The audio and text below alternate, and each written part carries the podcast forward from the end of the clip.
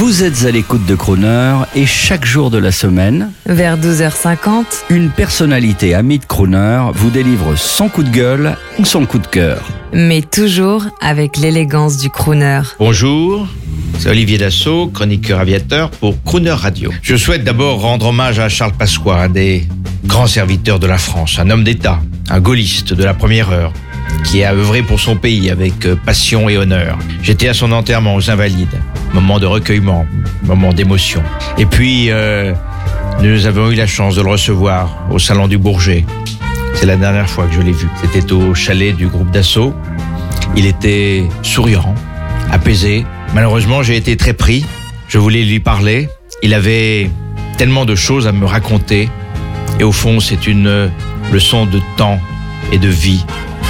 Il faut savoir prendre le temps sur le temps et le temps d'écouter.